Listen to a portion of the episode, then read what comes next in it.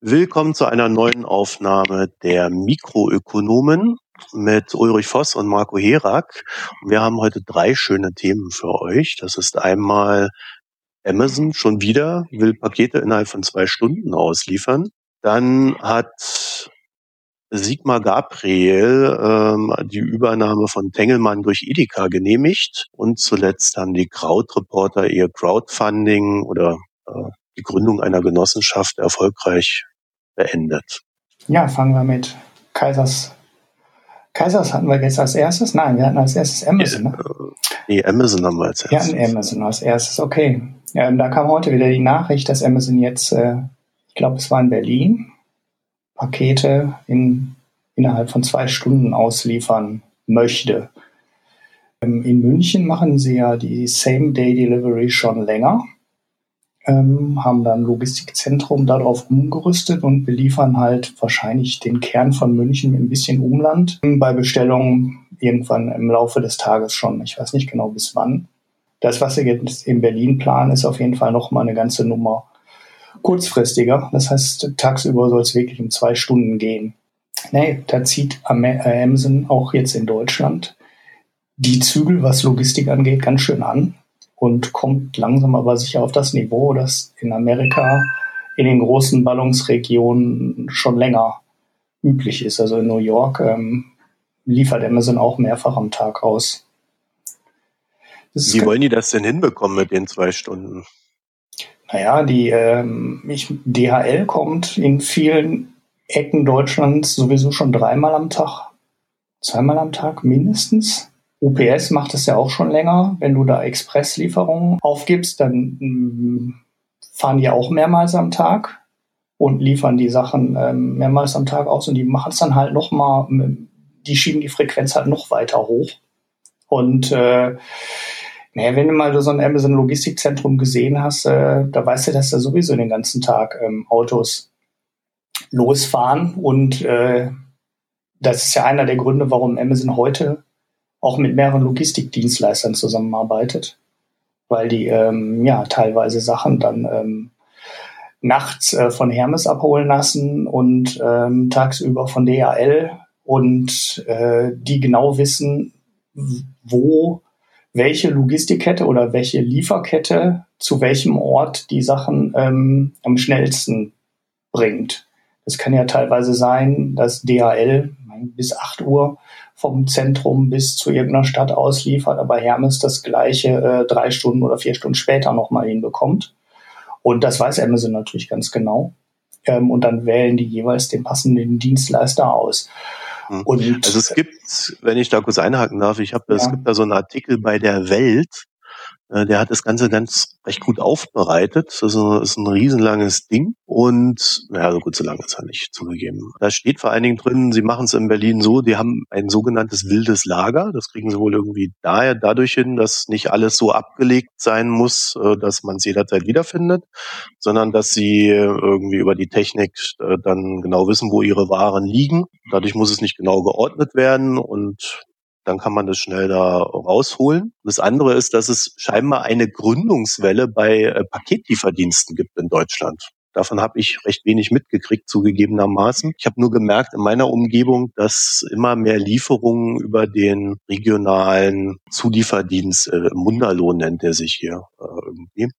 Ja äh, ausgetragen werden und vor allen Dingen so diese schnellen Sachen, das wird dann per Fahrradkurier gebracht und alles solche Geschichten. Also äh, scheinbar geht sehr viel von dem, was da jetzt stattfindet, gar nicht über DHL, Hermes und äh, die, was gibt's noch, UPS und DPD, sondern äh, es wird sehr viel regional äh, gemacht und die verteilen dann über alle möglichen Wege, die zur Verfügung stehen, die Waren kann zum Beispiel sagen, in Moskau wird beispielsweise die Pizza mit der Metro ausgeliefert. Vielleicht ja.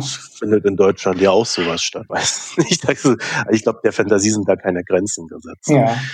Ja, wo ich eigentlich drauf hinaus wollte, war, äh, dass Amazon gar nicht die komplette Auslieferung machen muss, sondern ähm, für eine zwei Stunden äh, Zulieferung oder Zustellung gar nicht unbedingt jedes Paket ausliefern muss, sondern die bestimmte Sachen schon völlig problemlos über heute vorhandene Dienste ähm, ausliefern kann mhm.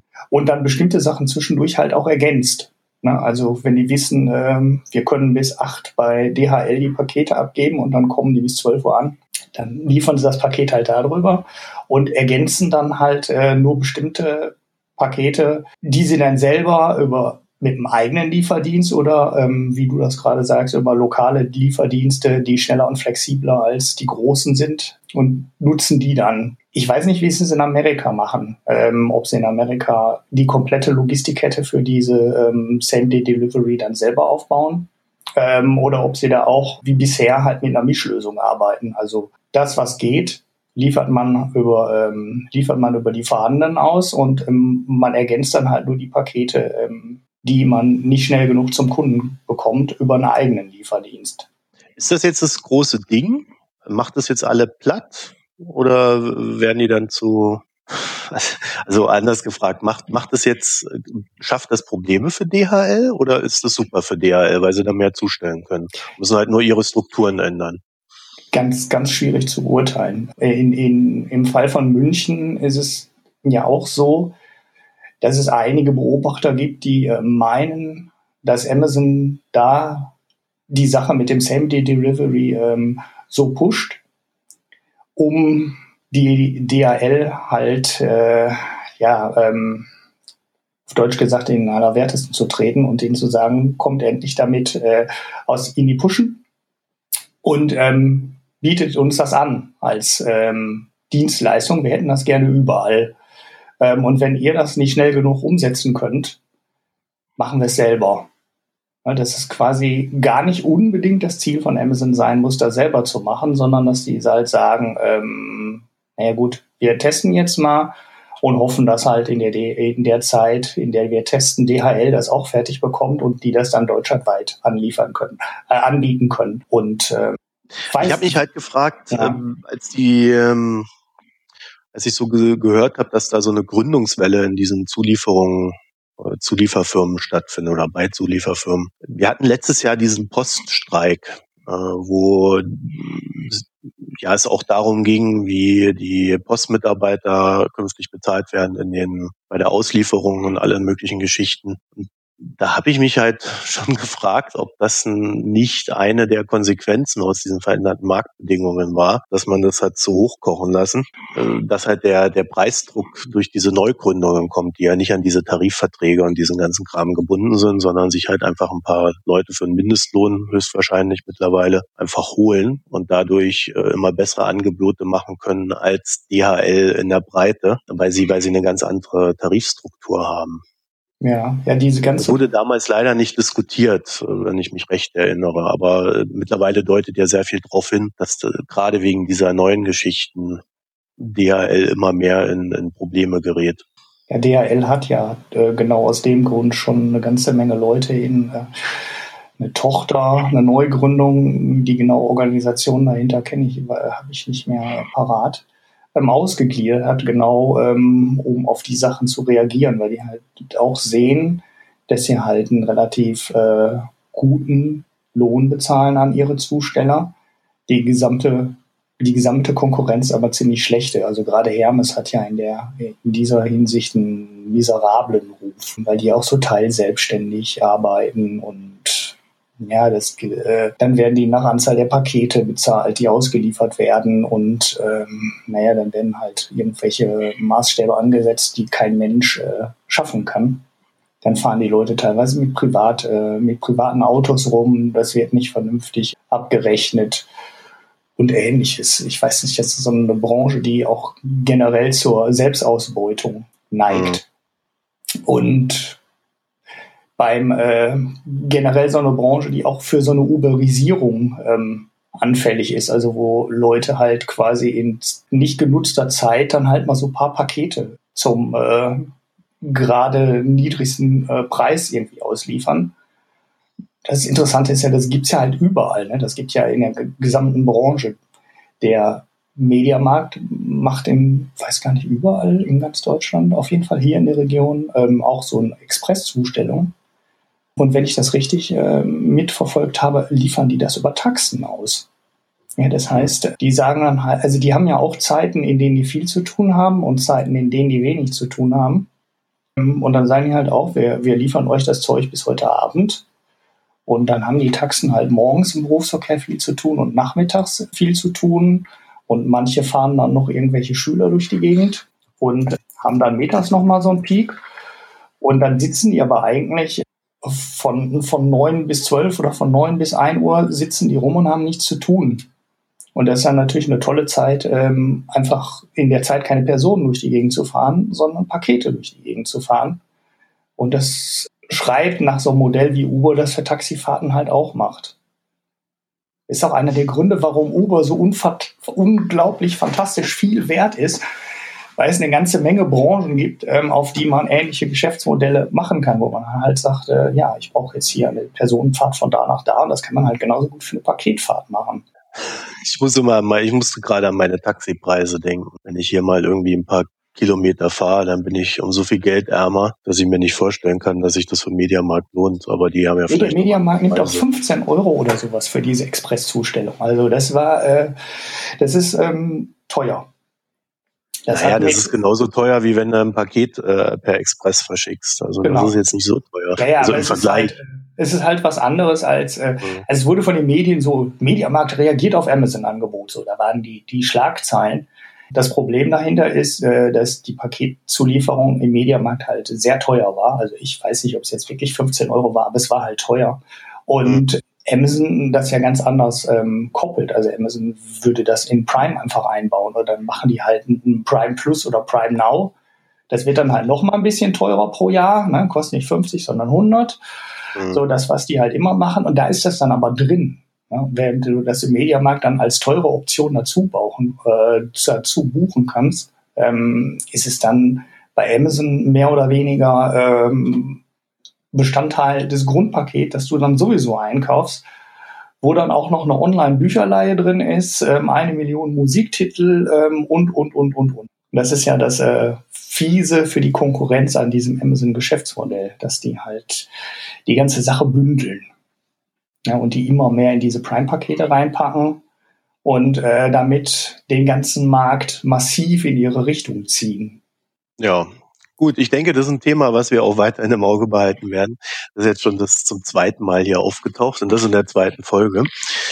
Also da tut sich auch unglaublich viel. So, dann würde ich sagen, gehen wir mal zu Tengelmann, unserem heutigen Hauptthema weiter. Tengelmann wird einigen noch ein Begriff sein, die früher mal einkaufen waren, so vor 50 Jahren. Da gab es diese Märkte öfter. Mittlerweile sind sie aus vielen Regionen Deutschlands verschwunden. So einer dieser Lebensmittelverkäufer oder Einzelhändler, die ja im Markt nicht geschafft haben zu bestehen, was unter anderem wohl daran lag, dass sie auf äh, ein zentrales äh, Modell gesetzt haben und nicht auf ein genossenschaftliches. Das heißt, es wurde, gab eine Konzernzentrale, die geregelt hat, wie es läuft.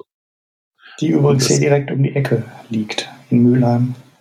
In Mülheim. Ja. Und äh, sowas wie Edeka, da stehen die einzelnen Märkte stark im Vordergrund. Das heißt, da kann jeder vor Ort bestimmen, wie er das Ganze so gestaltet und handhabt. Das heißt zumindest in der Theorie besser an den Kunden anpassen. Hat sich durchgesetzt. Rewe funktioniert ähnlich.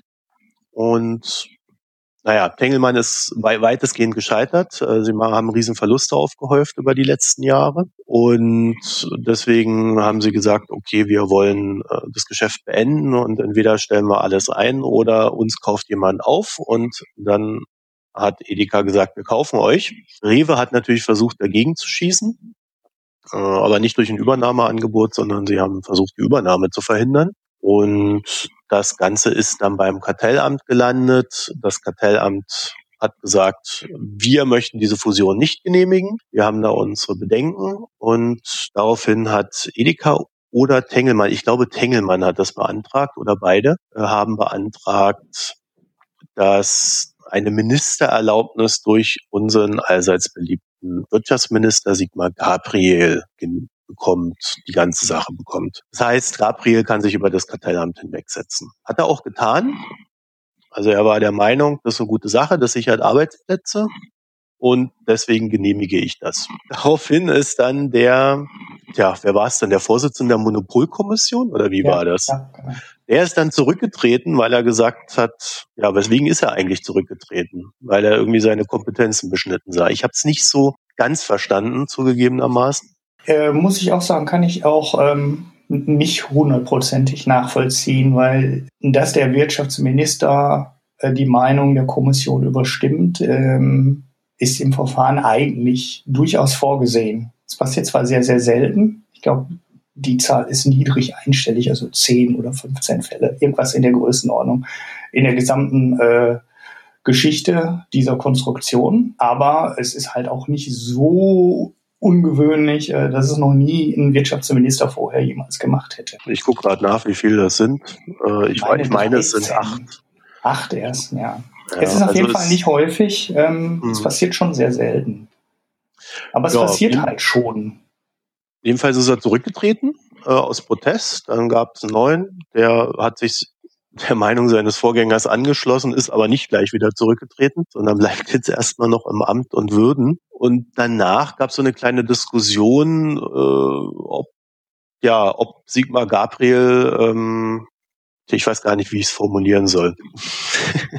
also Sigmar Gabriel genießt ja kein sehr großes öffentliches ähm, anerkennen. Also er ist ja nicht sehr beliebt. Und viele Kommentare schossen dann auch so gleich in diese Richtung, ja, Gabriel hat da wieder Scheiße gebaut und äh, das ist gegen die Wirtschaftsordnung und so weiter. Ich muss gestehen, ich fand ganz richtig, was er gemacht hat. Und zwar aus folgenden Gründen. Äh, Tengelmann ist ein Ding, was für mich schlichtweg nicht mehr in diesen Markt reingehört hat. Die haben wenn ich es jetzt richtig im Kopf habe, knapp 500 Millionen Verluste angehäuft in den letzten Jahren. Und der Laden wäre entweder pleite gegangen oder man hätte ihn verwertet, das heißt die einzelnen Filialen irgendwie verkauft. Statt der Einzelverwertung oder geschlossen, äh, je nachdem, was sich noch hat verkaufen lassen. So, stattdessen hat man ein Paket schnüren können und an Edeka verkaufen. Edeka ist, glaube ich, der größte Anbieter in Deutschland. Danach ja. kommt Rewe.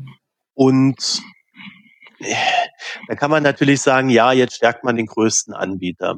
Allerdings ist Tengelmann so schwach in diesem Markt, dass die Einkaufskraft von Edeka sich dadurch nicht so wesentlich erhöht, äh, dass jetzt alle sterben werden äh, an, an der neuen Marktmacht, sondern äh, die Marktmacht, die war in der Form schon so vorhanden.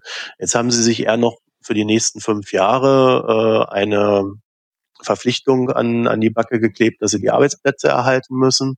Sie müssen versuchen, die, möglichst viele Märkte zu erhalten äh, und sonstige Auflagen, die sie dann noch bekommen haben. Das heißt, sie haben jetzt kein unmittelbares Incentive aus dieser Übernahme, sondern eher ähm, so eine Sache, die schwer zu managen ist, vor allen Dingen, weil das so ein bisschen auch gegen die Firmenphilosophie geht. Die Arbeitsplätze werden erhalten, zumindest für die nächsten fünf Jahre. Wenn in den nächsten, wenn dann irgendwie 50, 60 Prozent wegfallen, hat man zumindest jetzt fünf Jahre Zeit gehabt, äh, irgendwie einen Ersatz zu schaffen oder die Leute haben die Möglichkeit gehabt, sich darauf einzustellen, was ich persönlich ganz gut finde. Also es kann jetzt jeder planen. Ja. Und dieser Lebensmittelmarkt, äh, habe ich so den Eindruck, steht ohnehin vor ganz anderen Herausforderungen als die, die da diskutiert wird. Also die, die Angriffe, die ich da sehe, die kommen fast alle übers Internet. Das heißt, äh, es werden ja Amazon, wie heißt es, Now, glaube ich. Also Amazon versucht irgendwie zum Beispiel, da sind wir wieder beim Thema ähm, Lebensmittel zu liefern. Dann gibt es noch verschiedene Anbieter, natürlich auch von den großen, also auch Rewe und auch ähm, Edeka versuchen so kleine Firmen hochzuziehen, die ausliefern. Und äh, dann gibt's noch die dritte Schiene, äh, das sind Firmen, sowas wie HelloFresh, die hier von äh, Rocket Internet und so äh, gegründet worden sind, die dir quasi so eine so eine Kochbox liefern. Also dieser Lebensmittelmarkt oder dieser dieser generelle dieser Einzelhandel, der steht vor ziemlichen Veränderungen, die alle irgendwie mit dem Internet zu tun haben. Wenn jetzt also die die Großen so ein bisschen enger zusammenrücken und dadurch, äh, also ich glaube nicht, dass sie, dass sie groß Preiseffekte erzielen können, sondern der Preiskampf kommt halt, weil die Großen untereinander kämpfen. Und äh, also ich sehe einfach nicht, dass das irgendwo negativ groß wirken soll. Nee, ich auch nicht. Dafür ist Tengelmann ähm, einfach zu klein gewesen. Die haben ihre, ich glaube, 0,6% Marktanteil gehabt. Also es war wirklich ein Zwerg. Wie du schon gesagt hast, in vielen Regionen Deutschlands überhaupt nicht mehr vertreten. Also hier am Stammsitz im Ruhrgebiet gibt es die Re äh, Region Nordrhein, dann sind sie in München und äh, bayerischem Oberland und in Berlin noch vorhanden. Und ich glaube, in, ganz Norddeutschland gibt es gar nichts mehr, gibt es keine einzige Filiale mehr. Ja. Ähm, das ist alles verkauft worden. Deutschlandweit waren die nur vertreten, als sie noch Plus hatten, als Discounter dazu. Und eigentlich war mit dem Verkauf von Plus, ähm, das ja dann in Netto aufgegangen ist, und ähm, Netto ist Edeka, bin mir nicht ganz sicher. Penny ist, glaube ich, Rewe und Netto ist Edeka, aber ähm, nagel mich nicht drauf fest. Ähm, war eigentlich schon klar, dass äh, Tengelmann Kaisers keine Überlebenschance hat, weil sie einfach zu klein sind. Und die Margen im Lebensmitteleinzelhandel sind so niedrig, dass du mit 0,6 Prozent Marktanteil einfach nichts machen kannst. Du hast keine Chance, ähm, den Preis zu drücken. Du weißt eigentlich, jedes Sonderangebot, was du machst, ist äh, Geld zum Fenster rausgeworfen, weil du Geld drauflegst. Du verkaufst halt nicht plus minus null beim Sonderangebot, sondern du legst halt richtig Geld drauf. Und ähm, das macht das Überleben in so einem Geschäft, das mit äh, zwei oder drei oder maximal vier Prozent Marge arbeitet, halt unmöglich. Da bekommen die Edekas und die Discounter sowieso, Rewe, Metro, Metreal, die bekommen halt ganz andere Preise.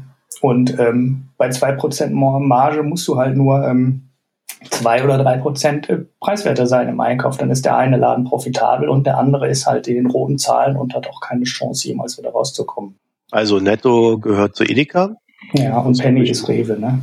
Auch nochmal kurz nachgeguckt. Ich habe da wenig äh, Gesprächsbedarf bei dem Thema zugegebenermaßen, weil ich diese ganze Diskussion in weiten Teilen nicht nachvollziehen kann. Ähm, normalerweise hast du bei diesen Kartellgeschichten ja einen Markt, in dem mehrere Marktteilnehmer sind, unter denen dann solch eine Verschiebung stattfindet, dass sie merklich ist. Ja. Bloß, bloß bei dieser Mini-Übernahme, das, das macht die Kuh nicht fett. Ja.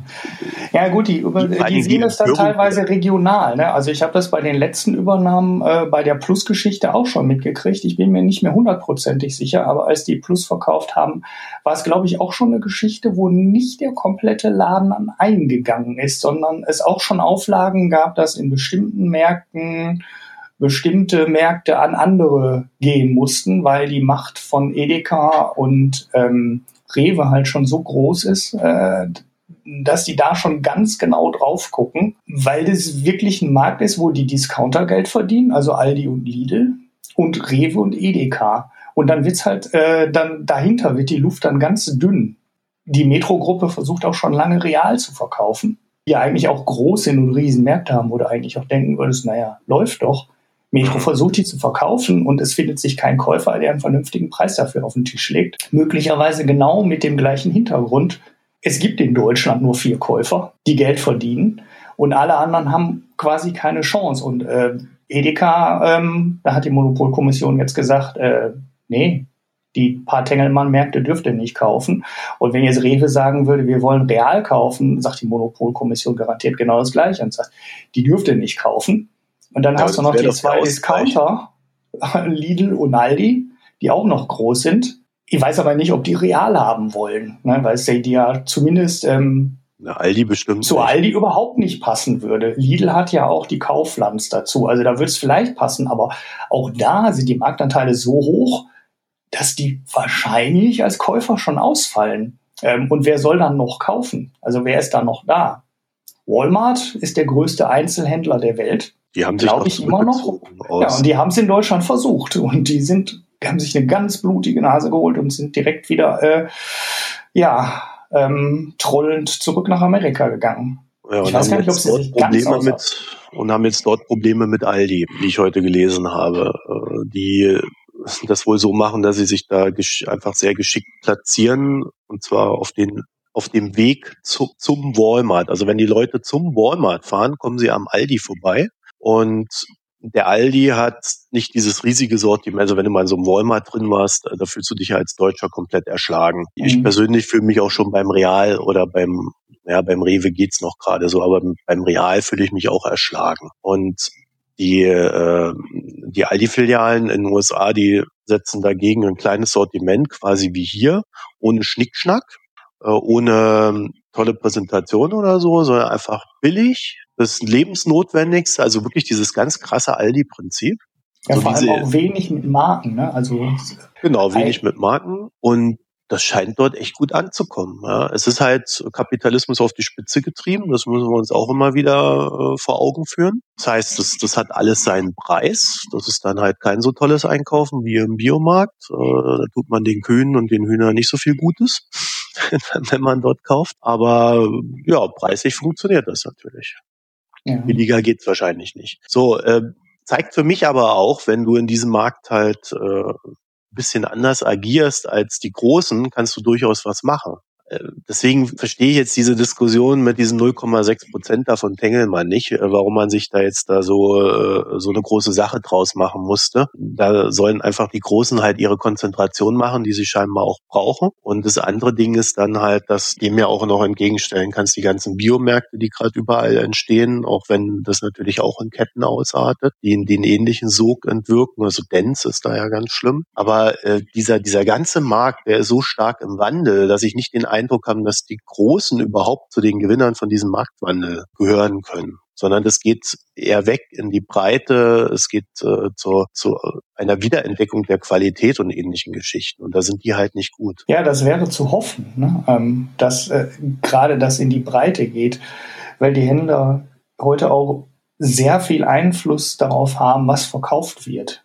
Also du merkst dass ähm, die Edekas und die Reves, die versuchen teilweise wieder regionale Produkte in die äh, Regale zu hieven. Aber das ist ja, wenn du das prozentual betrachtest, ist das ein Bruchteil des Angebots, was die in den Regalen stehen haben. Und ähm, dass du da als ähm, lokaler Obstbauer äh, deine Äpfel verkaufen kannst, das ist meistens dann in der Obstabteilung vorne eine Kiste, in der dann zwei ähm, Apfelsorten ähm, aus der Nähe verkauft werden und der Rest ist die gleiche Ware, die die im ganzen Land verkaufen. Das ist ja auch einer der Gründe, warum es nur noch überall die gleichen sechs Sorten Äpfel gibt, ähm, damit die nicht immer neue äh, Schilder davor setzen müssen. Und wenn du heute ein Produkt in die Supermärkte bekommen willst, das ist ja kaum noch möglich, die Produkte überhaupt ins Regal zu bekommen, weil die verkaufen in allen Supermärkten überall immer die gleichen Produkte. Ja, was für mich auch ein Riesenproblem ist.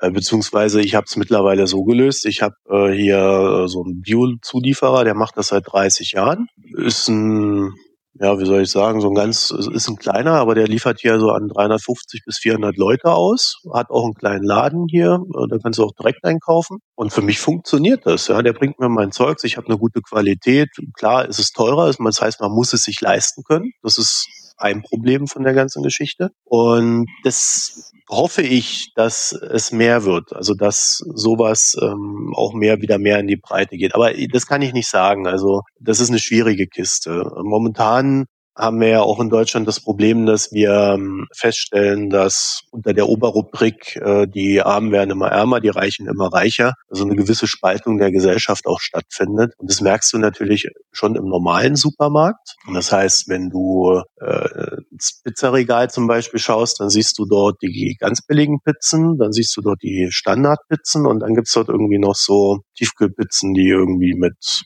Pesto und was weiß ich noch einen da drauf sind. Und äh, da kostet quasi das obere mal das Doppelte oder teilweise auch Dreifache vom, vom unteren. Also da siehst du schon so ein bisschen die verschiedenen äh, äh Einkaufsschichten abgebildet. Naja, ich würde sagen, das Thema können wir so ein bisschen eintüten, weil ich habe da wenig an dem Knochen gefunden, an dem ich nagen kann.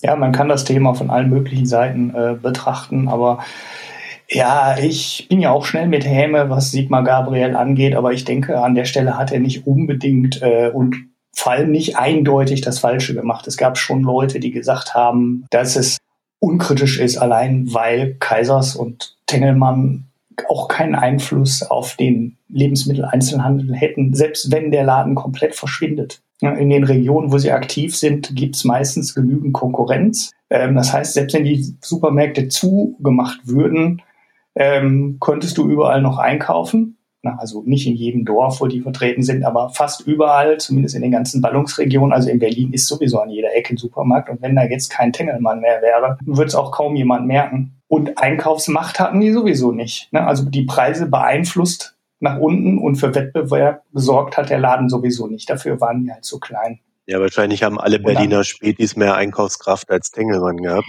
Ja, das kann gut sein. Und ähm, ja, von daher ist, ähm, kann man durchaus nachvollziehen, ähm, dass der Gabriel das durchgewunken hat.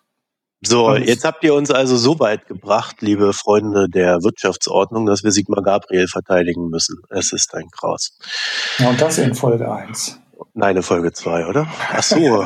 Ach so, wir zählen aber 1, das erste über die Null. Das ist ja Folge 1, ach mein Gott. Dann unser drittes und letztes Thema ist oder sind die Krautreporter. Vielleicht auch äh, noch mit einem kleinen anderen Hinweis verbunden, aber lass uns erstmal das machen. Die Krautreporter haben eine Genossenschaft gegründet. Ich glaube schon letztes Jahr und haben dann damit begonnen, Geld einzusammeln und sie wollten irgendwie 100.000 Euro haben, damit sie ähm, nebst ihrem Krautreportern krautreporter.de ist das, glaube ich, was sich noch nicht so ganz finanziert, bekannten Sie, äh, noch nebenher ein Crowdfunding-Portal programmieren können. Also das, was die Krautreporter ja ursprünglich einmal waren. Also die haben ja mal ursprünglich Crowdfunding für Journalismus gemacht als Portal und sind dann zu krautreporter.de geworden, was sie heute sind, äh, diesem Angebot, was jeden Tag einen schönen Artikel äh, uns liefert, den man mehr oder weniger mag. So, und jetzt haben sie jedenfalls 100.000 Euro eingesammelt. Das sind ähm, mit 300 Genossen. Das heißt, Eckert hat das schön ausgerechnet in seinem Blog 335 Euro pro Genosse, wobei die Mindesteinlage 250 Euro war. Womit meine Grundthese, dass es überraschend viel ist, natürlich äh, völliger Humbug war, weil wenn man 250 Euro sowieso einzahlen muss, ähm, dann sind 335 Euro im Schnitt natürlich auch nicht viel. Und die Überlegung, äh, dass dahinter möglicherweise ein großer steckt, der einen großen Haufen Geld zur Verfügung gestellt hat, ähm, damit auch völliger Humbug war. Naja, ich finde, du lagst gar nicht so falsch mit deiner These. Äh, und deswegen ist das Ding hier auch drin, weil eigentlich interessiert uns das alles ja nicht so ganz im Sinne der Wirtschaft. Aber äh, normalerweise haben wir im Internet dieses Thema Skalierung. Das heißt, du programmierst irgendwas dahin das steht dann da und jeder Kunde, den du da kriegst, der spült Geld rein und die Marge ist recht ansehnlich. Und äh, ab einem gewissen Punkt äh, ist das Ganze eine Cash-Cow und alle sind glücklich, zumindest die wenigen, die daran beteiligt sind. So, die Krautreporter haben es jetzt so gemacht, dass sie erst begonnen haben zu sagen, wir retten den Journalismus und dafür brauchen wir, ich glaube, 19.000 Abonnenten, die 60 Euro im Jahr zahlen. Und das haben sie hinbekommen. Dann gab es, sagen wir mal, einen großen Einbruch. Äh, sehr viele Leute waren sehr unzufrieden und äh, sind, haben ihr Abo nicht verlängert. Und dann haben sie das Ganze umgedreht und gesagt, okay, wir gründen jetzt eine Genossenschaft und wir brauchen irgendwie nur 450 Leute, damit wir finanziert sind. Und das hat funktioniert. Das ist das, das Bemerkenswerte. Äh, sie haben jetzt, Sie haben jetzt 300 Leute, die das Ganze finanzieren. Damit sind Sie jetzt erstmal, glaube ich, ein weiteres Jahr gesichert, können arbeiten, können Ihr zweites Produkt entwickeln. Das heißt, Sie haben die Skalierung einfach umgedreht. Sie haben nicht, Sie haben nicht gesagt, wir brauchen äh, ganz viele Leute, damit wir uns finanzieren, sondern wir brauchen nur wenige, die sehr viel bezahlen. Ich finde, 250 Euro in so eine Genossenschaft einzuzahlen, das ist nicht mal eben so gemacht für viele Menschen. Also es gibt Leute, die machen das nebenbei, aber die meisten eben nicht. Und das Ganze hat, glaube ich, deswegen funktioniert, weil sie sich sehr schnell darauf konzentriert haben, zu sagen, ja, äh, wir machen nicht Journalismus für unsere Kunden, sondern unsere Kunden machen mit uns Journalismus. Hätten sie das von Anfang an finanziert, wäre es auch fair gewesen, aber so finde ich es ein bisschen, ja, mir hat es nicht sehr gefallen. Aber wie wir sehen, es funktioniert. Also die Konzentration auf wenige, die viel zahlen. Ja, es war wahrscheinlich auch eine Reaktion, unter Umständen eine Reaktion auf die äh, Menschen, die das finanziert hatten, auch schon in der ersten Stufe, weil ich hatte immer das Gefühl, äh, dass das ein, ähm, die Krautreporter sich zumindest auf der Finanzierungsschiene quasi komplett in dieser Medienjournalismus-Bubble bewegen. Also ich habe wenig Projekte gesehen, Crowdfunding-Projekte, wo so viele Journalisten für getrommelt haben und Werbung dafür gemacht haben und auch wollten, dass diese andere Art äh, der Finanzierung des Journalismus ähm, nicht in der ersten Stufe grandios vor die Wand fährt. Ähm, und ich glaube, da haben ziemlich viele äh, Journalisten in der ersten Stufe ähm, Geld reingesteckt und relativ wenig Leser. Und aus der Überlegung könnte auch dieses Genossenschaftsmodell entstanden sein, indem die halt gesagt haben, wir haben ein echtes Problem damit, 10 oder 15 oder 20.000 normale Leser zu bekommen, die dann halt 50 oder 60 Euro im Jahr bezahlen, was ja eigentlich gar nicht so wahnsinnig viel Geld ist. Also 5 Euro im Monat ist ja jetzt nicht wirklich teuer. Aber wir haben eine ganze Menge Leute, die wollen, dass es andere Modelle gibt als die Tageszeitungen und die großen Medienhäuser. Und die sind unter Umständen auch bereit, viel mehr Geld zu bezahlen als die 60 Euro, die wir für ein normales Abo haben wollen.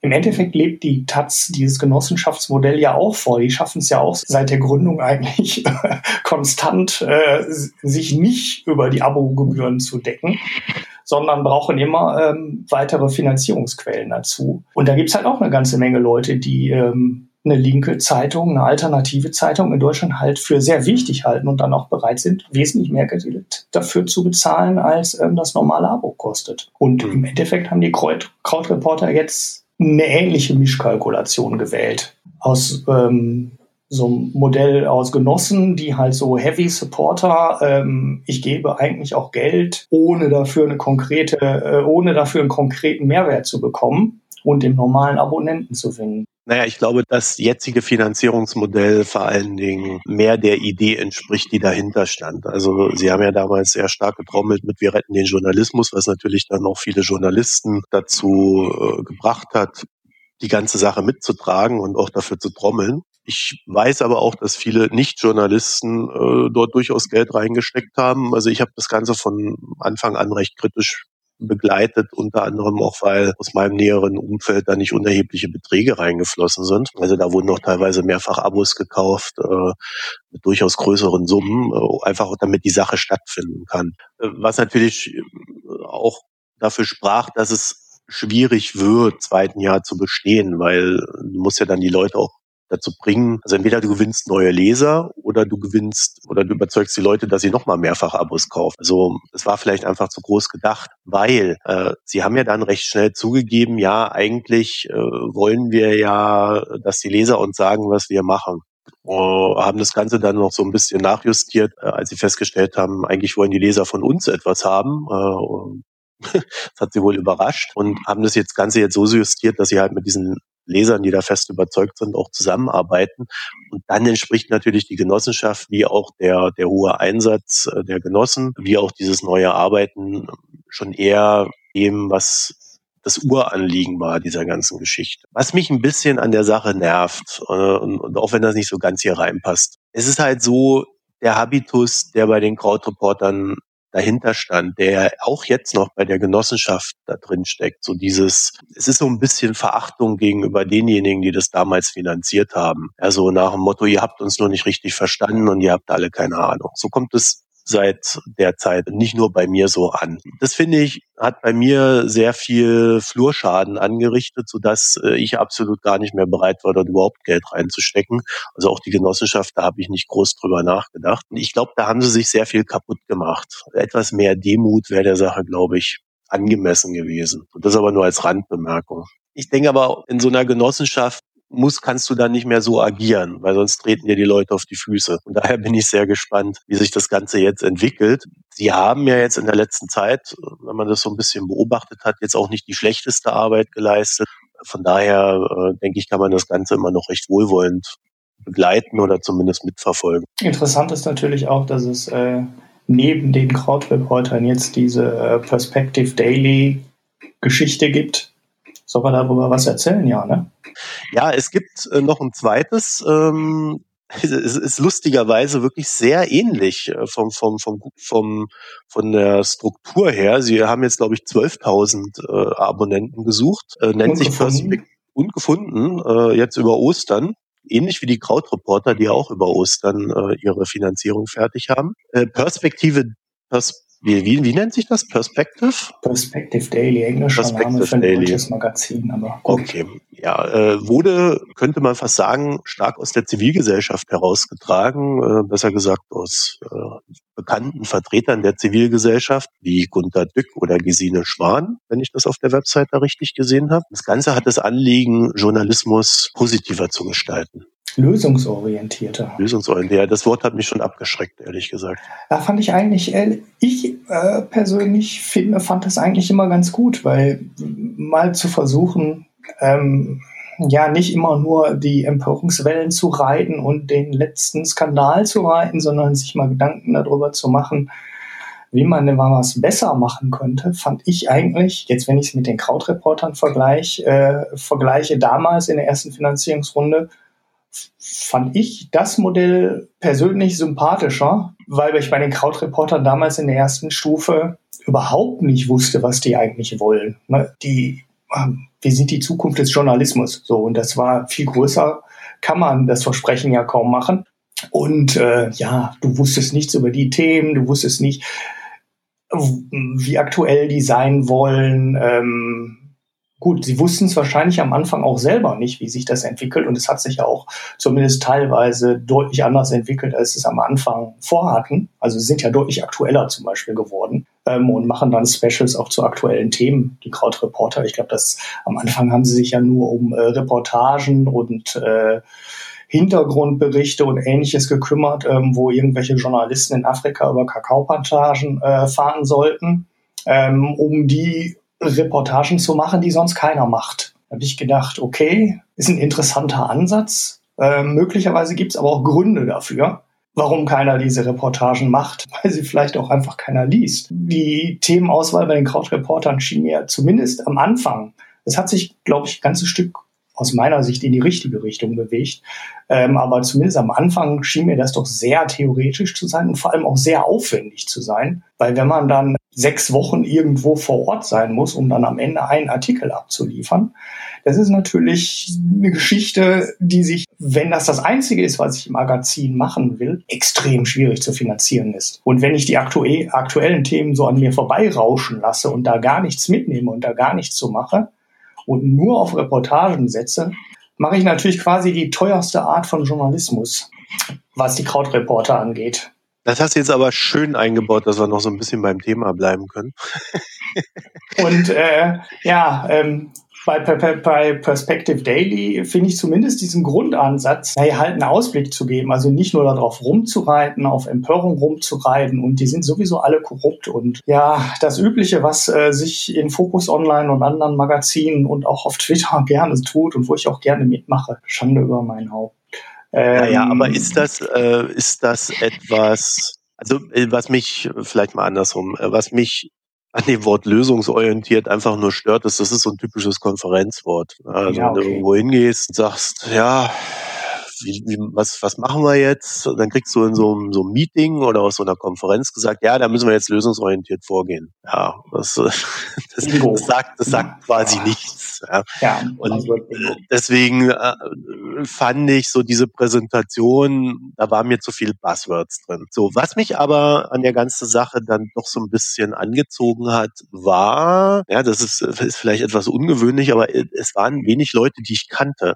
Also es war nicht diese üblichen bekannten Berliner Hackfressen, die du bei jedem dieser Projekte siehst, die dann am Ende nichts leisten und äh, das Geld eingesackt haben oder vielleicht auch nicht eingesackt haben und mit großem Versprechen dann irgendwie abgedampft sind, so wie wir das ja auch bei den Krautreportern teilweise gesehen haben. Das fand ich sehr sympathisch. Äh, dann war das Zweite, dass ich irgendwie den Eindruck hatte, ähm, das sind vor allen Dingen junge Leute, das heißt, da ist auch ein gewisser Idealismus drin, was für mich dann wiederum glaubwürdig ist. Und äh, das Dritte war die diese Verknüpfung mit ja scheinbar auch dieser, also ich habe es vorhin schon gesagt, Zivilgesellschaft, wo man einfach gesehen hat, da hat sich jemand einen Kopf gemacht, wo ist ein Bedarf und äh, wo finde ich Verbündete und wer könnte mich äh, unterstützen in meiner Sache. Und das war so das, was mich ein bisschen überzeugt hat. Jetzt bin ich natürlich gespannt, wie sie es umsetzen. Ich habe keine Ahnung. Bin ja auch bei sowas immer ein bisschen überskeptisch. Aber es hat mich sehr gefreut, dass sie diese 12.000 äh, Abos da zusammengekriegt haben und vielleicht ja noch ein bisschen mehr. Und äh, das gibt ja uns auch ein bisschen Hoffnung, dass eben nicht nur sowas sowas wie Focus Online oder der Kopfverlag sich bei solchen Themen finanziert. Ja, ja, die GLS, die haben eine Präsentation bei der GLS Bank gemacht. Ähm, da habe ich, das waren sie, glaube ich, schon eine ganze Zeit in der Crowdfunding-Phase, habe ich zum ersten Mal was davon mitbekommen. Das fand ich eigentlich, äh, ja, äh, sie, sie, konnten auf den Erfahrungen vom Crowd-Reporter, glaube ich, auch aufsetzen und konkreter sagen, was sie machen wollen. Und das haben sie, glaube ich, auch gemacht und auch ganz gut rübergebracht, das, was sie vorhaben. Und jetzt haben wir immerhin schon drei Sachen, wo Journalismus finanziert wird, wenn ich jetzt nicht die Krautreporter haben wir, dieses korrektiv.org, die ähm, quasi nur Recherchen finanzieren. Ähm, und ähm, Perspective Daily. Äh, vielleicht wird es ja doch was äh, mit dem verlagsunabhängigen Journalismus in Deutschland. Ja, jetzt fehlt eigentlich nur noch das große bürgerorientierte außenpolitische Informationsmedium. Wer das finanzieren ja. will, der kann sich gerne an mich wenden. Das wollte ich gerade sagen. das, ist, das ist ja noch mein kleiner Traum. Gut, dann würde ich sagen, also ich habe der ganzen Sache jetzt nichts mehr hinzuzufügen. Und das können wir vielleicht noch kurz besprechen. Wir haben diese Aufnahme jetzt über Zencaster aufgenommen. Das ist ein Beta-Projekt. Wir haben keine Ahnung, wie es wird. Wir hoffen, es wird gut. Wir haben zwar ein bisschen getestet, aber äh, der Überraschungseffekt wird uns noch bleiben. Und dann haben wir beim letzten Mal ein paar Rückmeldungen bekommen, die sich vor allen Dingen mit dem schrecklichen Rauschen bei Eckhead äh, äh, auseinandergesetzt haben. Ja. Willst du das kurz erklären? Nee, das will ich gar nicht. Ich habe jetzt nur ein anderes Headset, ich höre mich dumpf an. Ähm, sagte der Marco, äh, ich werde jetzt mal schauen, was ich hier weiterhin mit dem Setup mache. Also das Headset, mit dem ich die erste, die Nullnummer aufgenommen habe, das ist eigentlich, eigentlich gar nicht so schlecht. Warum das so rauschte, keine Ahnung. Equipment ist beschafft, liegt hier auch schon. Heute kam das letzte Paket von Thomann. Es wird besser werden. Ob wir bei diesem Zencaster bleiben, müssen wir mal schauen. Das ist noch ziemlich jung. Der Payment and Banking Podcast hat die letzte oder ich glaube sogar die letzten zwei Folgen auch schon damit aufgezeichnet ähm, was für die super praktisch ist, weil die immer ähm, Call-in-Gäste haben und das Ding komplett im Browser läuft und du ja, es völlig problemlos ist, ähm, auch mehr als die zwei äh, sich mit der Technik mehr oder weniger gut auskennenden Podcaster reinholen kannst, sondern du ähm, quasi beliebig Leute dazu holen kannst, die äh, in den Podcastern mitarbeiten und mitsprechen. Und äh, das ist natürlich eine sehr schöne Option, die wir in dem Podcast hier vielleicht dann auch mal ziehen können, damit nicht immer nur zwei äh, Menschen mit gefährlichem Halbwissen um sich werfen, sondern wir vielleicht auch mal äh, zu so Themen wie, wie E-Commerce oder auch Journalismus oder ähnlichen Dingen einfach für die Viertelstunde oder die 20 Minuten, die wir dem Thema dann geben, ähm, jemanden dazu holen können, der dann auch seinen Senf noch dazu. Gab es noch mehr Rückmeldungen? Ja, ach so, ja, die, die Website habe ich ja, ja gebaut. Äh, ich habe, ich war über Ostern krank, man hört es ein bisschen noch. Ich hatte ziemliche Erkältung. Ich wollte es über Ostern machen, aber die beiden Tage, die ich dafür eingeplant hatte, äh, Samstag, Sonntag, die lag ich äh, im Bett und war nicht weitestgehend nicht ansprechbar und bin auch heute noch sprachlich ein wenig verwirrt. Und ansonsten gucke ich mal, dass ich das irgendwie vielleicht nächstes Wochenende hinbekomme, sodass wir dann die Website stehen haben, dann auch den iTunes-Feed umleiten können und dann bekommt ihr das Ganze recht unkompliziert äh, über eine Quelle und da, wo wir es überall reinwerfen. So, du wolltest ja, noch was der iTunes-Link, der steht ja, ne? Der, ja. Ähm, den können wir dann ja umbiegen, aber den iTunes-Link, den könnt ihr abonnieren, der wird sich nicht ändern. Also voraussichtlich nicht ändern. Und äh, direkten Link haben wir dann mit der Website, aber die ist, wie gesagt, äh, die Domain zeigt schon irgendwo hin, ähm, aber das gibt's dann in der nächsten Folge und auf den üblichen Kanälen, Twitter, Facebook, wo wir überall uns rumtreiben. Okay, so ich hätte noch eine Bitte an euch und zwar hat jemand bemängelt, dass auch ich rauschen würde. Ich habe es nicht gehört. Äh, ich habe es versucht irgendwie rauszufinden, aber äh, bei mir hat nichts gerauscht, wenn ich mich gehört habe. Vielleicht könnt ihr dazu dann auch noch mal was sagen. So, ansonsten haben wir, glaube ich, jetzt alles abgearbeitet. Wir haben schon die ersten Themenwünsche bekommen. Das Problem ist, wir können die jetzt, glaube ich, nicht so schnell umsetzen. Ne? Also so eine Sonderfolge fin, äh, Fintechs ja. wurde gewünscht. Die würde ich natürlich auch gerne umsetzen. Da können, äh, überlegen wir, glaube ich, den Dirk Elzner mal reinzuholen. Der wäre ja da, glaube ich, der ideale Ansprechpartner. Ja. Wir haben auch noch, noch kein einziges Börsenthema gemacht. Da müssen wir auch mal gucken, ob wir da was zu machen. Also wir müssen ja grundsätzlich, wissen wir auch noch nicht, ob wir dieses Format überhaupt so halten. Ne? Also ob wir diese zwei bis drei Themen pro Sendung so halten oder ob vielleicht äh, doch mehr Themen sind, ähm, den man eine ganze Stunde geben sollte. Ähm, müssen wir ja, wir können das ja auch das, so ein bisschen wechseln im Zweifelsfall. Genau, also genau. Ja Und äh, wie gesagt, euer Feedback ist hilfreich.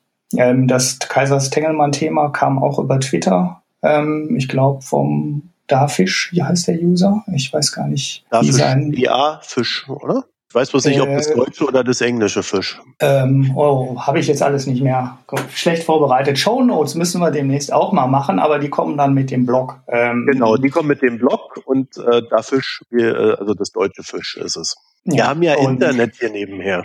Ja, ja ich habe hier alles zugemacht. Ich habe Angst hier vor dieser rein browserbasierten Aufzeichnung. Ich habe alles zugemacht. Kein Mailprogramm, kein Tweetbot, nichts. Hier läuft nur ein Chrome und ein Slack. Mehr nicht. Ähm, alles andere ist dicht. Okay, gut, dann würde ich sagen, verabschieden wir uns für heute. Und wir versuchen dann nächste Woche wieder zusammenzukommen, sodass wir so einen Wochenturnus dann vielleicht etablieren können. Genau. In dem Sinne, schönen Abend noch oder wenn ihr es hört, vielleicht noch guten Tag. Ja, ciao.